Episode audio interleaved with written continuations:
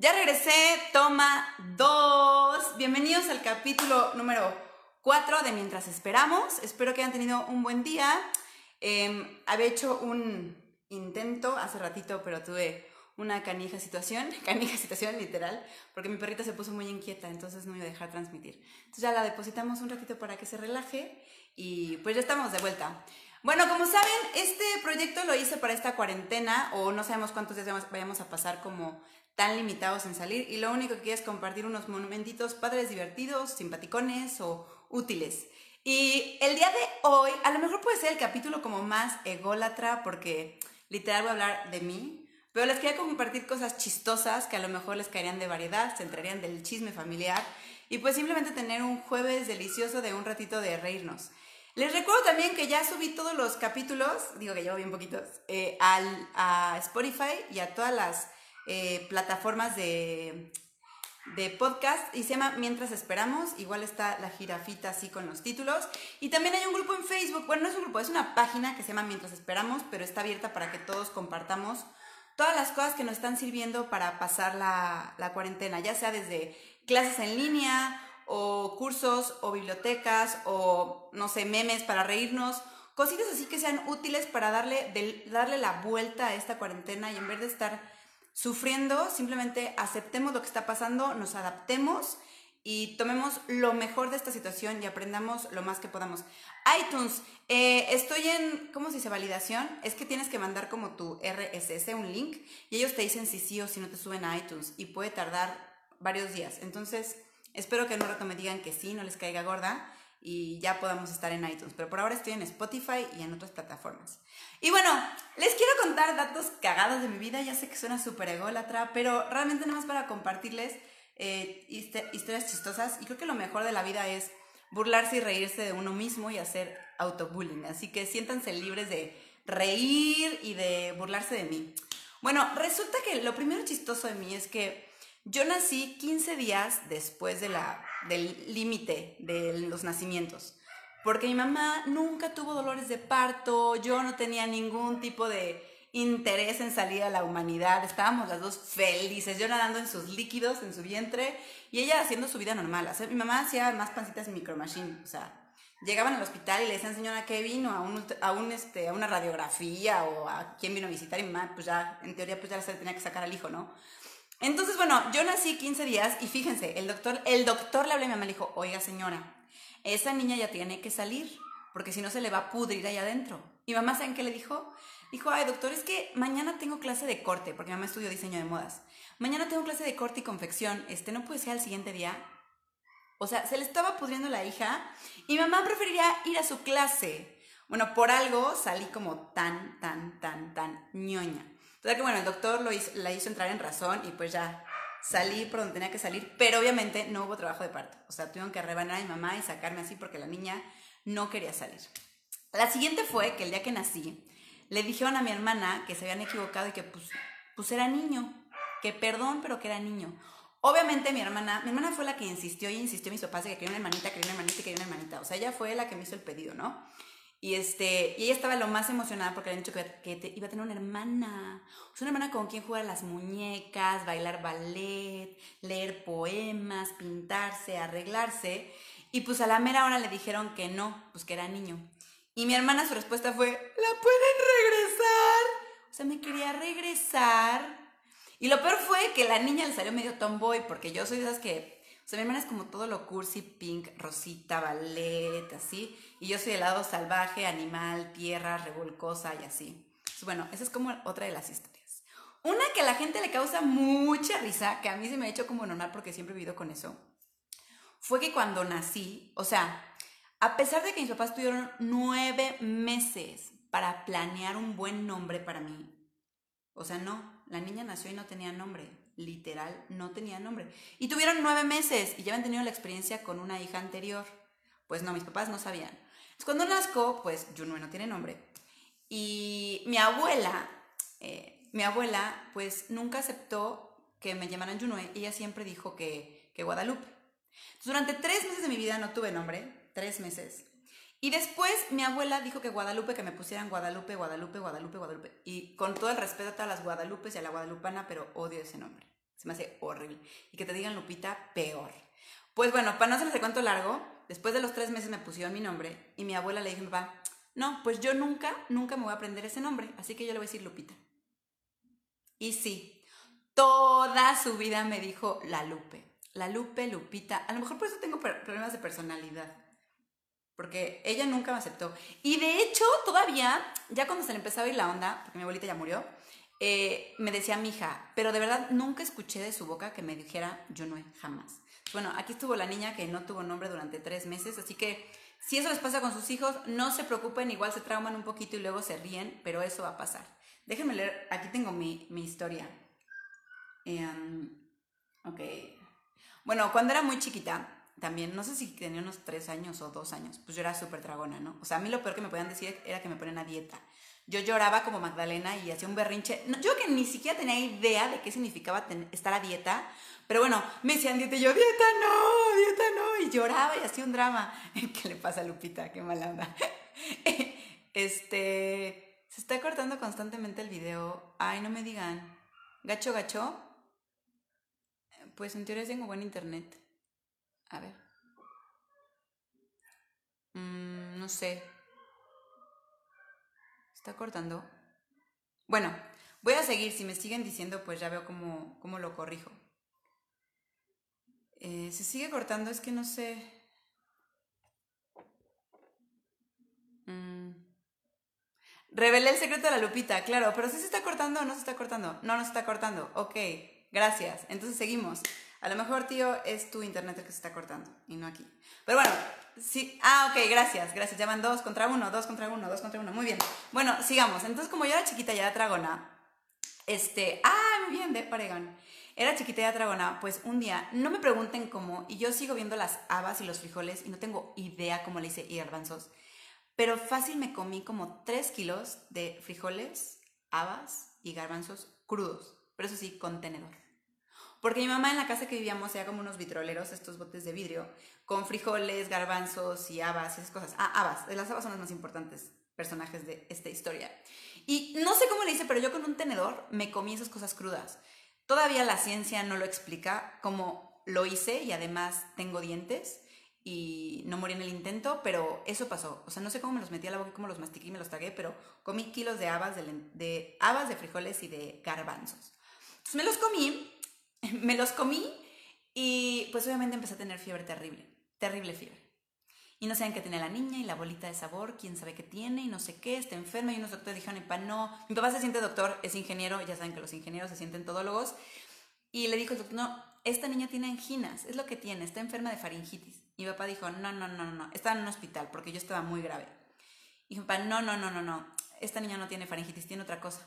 Y entonces como la, la fiebre se me estaba pero así yendo para todos lados, en el coche, si fue en el coche, no, es cierto. Entonces, como la fiebre se me haciendo para todos lados, me llevaron a otro hospital.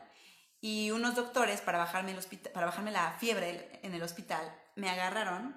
Es que no me imagino yo, toda gordita, ¿no? Y me metieron en, en agua fría con hielos y salió la magia. Yo creo que salieron completas o en pedazos bastante grandes, porque no me imagino esos dientecitos mordiendo habas. Y todavía ahorita, a mis 35, muero habas y siento que se me va a romper la dentadura. Pero bueno, entonces salió así todo el merequetengue porque la niña se había comido habas y frijoles y garbanzos, pero por mayor. Total que bueno, terminé en el hospital, no sé cuántos, yo que tuve ahí uno o dos días en el hospital nada más, ¿no? Entonces, obviamente no podía comer por tremenda atracón que me había metido y tenía un suero conectado y yo estaba en la cama sin comer, ya saben, lo peor, o sea, era la peor dieta, dieta de agua por jeringa. Entonces llegó mi mamá y se sentó al lado y se estaba pintando la boca, ¿no? Y yo, mamá, tengo hambre, mamá, tengo hambre, mamá, tengo hambre. ¿Y qué creen que se comió la niña? El pintalabios. ¿Eh? Todo completo, lo agarró, lo comió y se lo, y se lo acabó.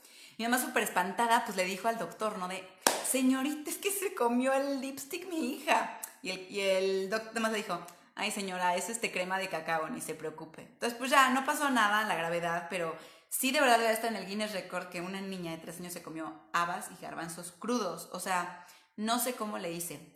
Esa es una, esa es una historia que cuento muy seguido, pero no sé por qué la cuento muy seguido, pero así pasa. Eh, ok, voy. Ok. La historia de mi nombre, eso también es algo muy chistoso. Mis papás tienen una, aunque son muy, muy este, decentes y así, eh, tienen una vibra hippie ahí que tienen guardada y de repente sacan, ¿no? Entonces con mi hermana se fueron a no sé dónde y encontraron su nombre y bla, bla, bla. Y conmigo, obviamente tuvo tres meses para hacerlo, menos mal que no me puso el nombre de unas galletas o de unas papitas o algo así.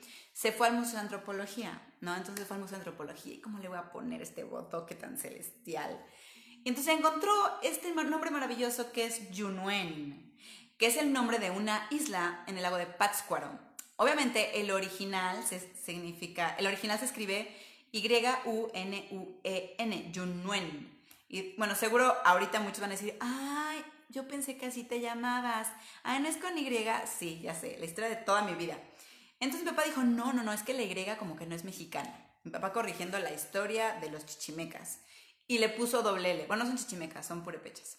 Y le puso doble L. Pues dijo, no, no, es que esa N al final como que lo hace muy complicado y le va a costar muchísimo trabajo existir con ese nombre.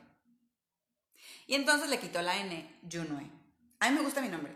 Bueno, después de 30 años ya me gusta mi nombre, Junue. Y bueno, les quiero contar que la historia de mi vida es que todo mundo, y seguramente tú que me estás escuchando, tú que me estás viendo, lo pensabas. Eh, me escriben con Y, con N al final, y se me dicen, oye, con Y, con N al final, Junue. O la otra, ¿tu nombre es francés? Pero lo escriben con Y y con N al final. Siempre, siempre, siempre. O sea, la historia de mi vida está deletrando mi nombre una y otra vez. O sea, ya a veces en Starbucks me digo Clara, María, pero el problema es que después me, me, llaman con mi nombre y pues yo no me acuerdo cómo me puse esa vez, entonces ahí se queda el café, pues digo, no manches, no me lo han entregado y pues ahí estaba el café, ¿no? Pero bueno, esa es, es la historia de mi nombre, Junue. Hay pocas en la, en la historia de la humanidad que he escuchado como igual que el mío. Una si es por mi, por mi culpa y la otra. Ah, y, algo que a, a mi maestro de teatro le da mucha risa es que mi nombre, Junuen, significa gota de rocío. Pero cuando mis papás lo cambian y se queda como Junue, entonces significa gota de rocío. Ja, ja, ja, ja, ja. Chistorete. Bueno, ok.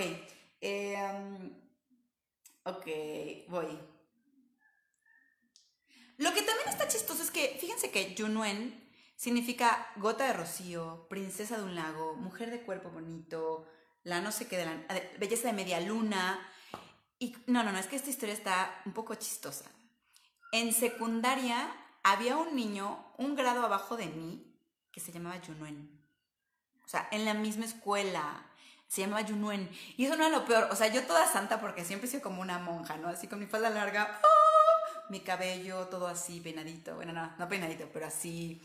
Y este cuate era como un darky, así, con su ropa, digo, no llevaba uniforme, pero con sus gargantillas y su pelo así, y todo darky, y se llamaba Junuen. Y yo siempre decía, o sea, qué mala onda sus papás, ¿no? ¿Cómo le ponen un nombre de mujer?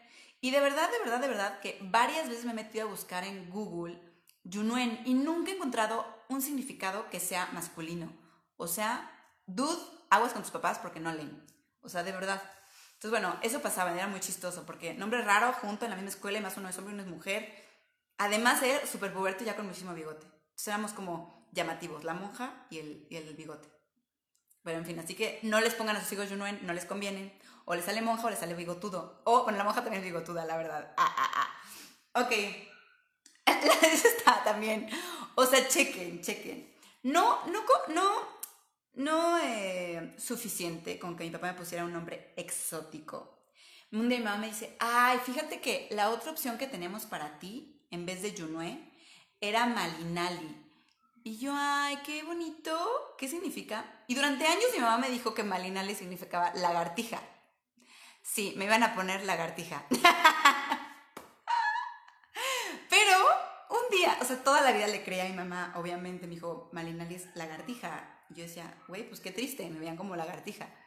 No sé, una lagartija trepadora o algo así. Y entonces hace poquito, de verdad hace poquito, cuando empecé a confiar un poco más en Google que en mis papás, chequé el significado y era mecate. O sea, ¿qué onda? Ahí ve el mecate, mecate vivanco. No manchen, la señora mecate. O sea, estaba muy cañón.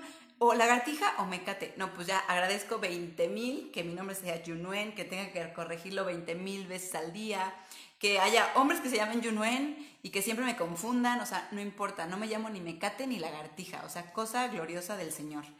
Y, eh, pues creo que esos son todos, todas las historias que les quería contar sobre sobre esta persona que está del otro lado, creo que es lo más chistoso, que, bueno, lo más chistoso, pero historias como divertidas que, que les puedo contar. Espero que se la hayan pasado bien, que lo hayan disfrutado. Si tienen alguna historia que contarme, pues ahí escríbanla, o si quieren que les cuente de algo chistoso que sepan de mí, bueno, mientras no me pongan mucho en evidencia, que la verdad es que no me importa, eh, les cuento. Pues eso fue todo por el programa de hoy. Espero que hayas tenido unos 15, 20 minutos, no sé cuánto fue, de programa cuarentero delicioso. Esto fue Mientras Esperamos. Soy Junoe, aquí en su muro de Facebook Live. Y bueno, si lo quieren volver a escuchar y burlarse de mí y decirme Lupita, que no voy a voltear, pues ahí lo van a encontrar en Spotify y en iTunes si me dan permiso. La, la historia de cuando me caí, ¿cuál? Es que tengo muchas caídas gloriosas. ¿Cuál, Fernando? ¿Cuál que me caí? No sé. ¿Y se rompió mi pantalón? Ay, no me acuerdo, pero no me acuerdo. No me acuerdo cuál fue esa, pero si me acuerdo después se las cuento. Puedo hacer otro capítulo de cosas ridículas y osos que he hecho en la vida se me da muy seguido y los disfruto con gran placer. ¡Ah! Ya me acordé que usted les iba a contar. Ya me acordé, ya acordé. Lagartija está lindo. Esta historia, la verdad es que voy a balconear a alguno de mis primos, pero no voy a decir su nombre, no es Pedro. pero es buenísima. Es una de las historias familiares que más disfruto contar, de verdad. Y creo que él ni siquiera lo sabe. Ya con esta me despido y ya no vuelvo a hacer todo mi show de la despedida, ya di los anuncios. Pero bueno, resulta que cuando eran chiquitos mis primos, pues se iban se iban a, un campamento en Estados Unidos, ¿no? Entonces ahí iban las tres pulguitas y Pedro es el más chiquito. Y Pedro tenía a lo mejor, no sé, cuatro o cinco años, o sea, era un bebé. Y mi primo Pedro siempre ha sido como muy especial. Es como esos niños que explotan de energía y son súper aventados y sus hermanos son muy tranquilos, son lo máximo y son súper tranquilos, pero Pedro era como muy diferente, entonces era como súper dinámico y aventado y así, entonces, bueno, siempre sacaba sus cosas simpáticas, como ese tipo de gente. Entonces, bueno, un día les hablan a mis tíos de la escuela y le dicen, oigan, vengan a ver a su hijo porque golpeó a un niño. Y mis tíos, no manchen, golpeó a un niño. O sea, no es posible. Bueno, sí es posible, pero no es posible. Entonces van, van a la escuela, ven a, ven a su hijo y, este, y le dicen, oye, pero ¿por qué? O sea, el bebé tiene tres años, no sé, cuatro. Dicen, oye, Pedro, ¿pero por qué golpeaste a ese niño? Y contesta mi primo, es que me dijo de groserías. Y le dicen sus papás, Pedro, pero tú no hablas inglés. ¡Pobrecito! Pues así es, muchachos. Harmon Hall, Interlingual, Press the Root Bottom, The Red Bottom. O sea, todo eso pasó. Pobre de mi primo, pues no hablaba inglés, el pobre estaba chiquito, le empiezan a hablar en inglés. Igual le decían que si, querían, si podían jugar juntos y él pensó que le estaban diciendo de groserías. Y bueno, esa es toda la historia de hoy. Pásensela muy bien, espero que lo hayan disfrutado. Eh, nos vemos mañana, ocho y media, ya veré qué se me ocurre compartir con ustedes. Les mando muchos besos y voy por mi perrita que dejé ahí en un cuartito guardadita. Bye bye, nos vemos mañana.